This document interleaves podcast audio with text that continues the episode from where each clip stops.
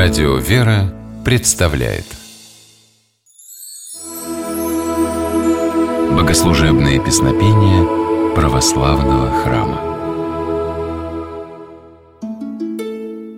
Здравствуйте! С вами Федор Тарасов. Начиная с VIII века, во всех православных храмах на богослужении зазвучало песнопение, составленное на греческом языке знаменитым церковным поэтом Косьмой Маюмским. В нем песнотворец указывает, что Богородица святостью превзошла не только людей, но даже высших ангелов, херувимов и серафимов. В переводе на русский язык молитва звучит так. «Ты, Богоматерь, достойна большей почести, чем херувимы, и по славе своей несравненно выше серафимов. Ты без нарушения девственной чистоты родила Бога Слова, как истинную Богородицу. Мы Тебя величаем. В X столетии при крайне таинственных обстоятельствах прозвучавший текст был дополнен. В результате он превратился в песнопение под названием «Достойно есть».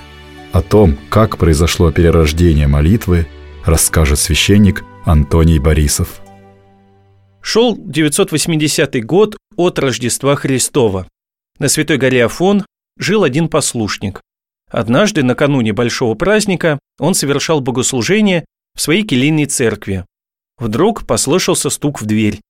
Отворив, хозяин кельи увидел незнакомого монаха, которого впустил в дом. Вместе они стали совершать богослужение, встав перед иконой Богородицы. Наступило время петь молитву в честь Божией Матери. Послушник начал петь молитву святого Косьмы, честнейшую Херувим. Таинственный гость, прервав его, сказал, «А у нас не так величают Божию Матерь. Мы сначала поем «Достойный есть, якова истину, блажите тебя, Богородицу, пресноблаженную и пренепорочную, и Матерь Бога нашего». То есть поистине достойно прославлять тебя, Богородицу, всегда блаженную и непорочную, и Матерь Бога нашего. Пропев эту молитву, продолжил незнакомец, мы уже затем прибавляем честнейшую Херувим. Послушнику очень понравилась молитва, он стал просить гостя записать ее слова. Тогда незнакомец, взяв плоский булыжник, пальцем вывел на нем слова молитвословия. Камень стал мягким, как воск, а затем снова затвердел. Незнакомец сказал, «Заучи молитву, сам ее пой и всех христиан научи, чтобы они так прославляли Пресвятую Богородицу. Послушник спросил, как зовут таинственного незнакомца. Тот, назвав себя Архангелом Гавриилом, исчез. Завет Архангела был выполнен. В наше время молитва «Достойно есть» поется на вечерней службе в будние дни. С нее также начинается таинство венчания. Особое место занимает это молитвословие на литургии, почти сразу после таинственного приложения хлеба и вина в тело и кровь Христовы. Так православная церковь показывает, что чуду пришествия в мир Христа Спасителя мы обязаны Его Матери, Богородице и Деве Марии.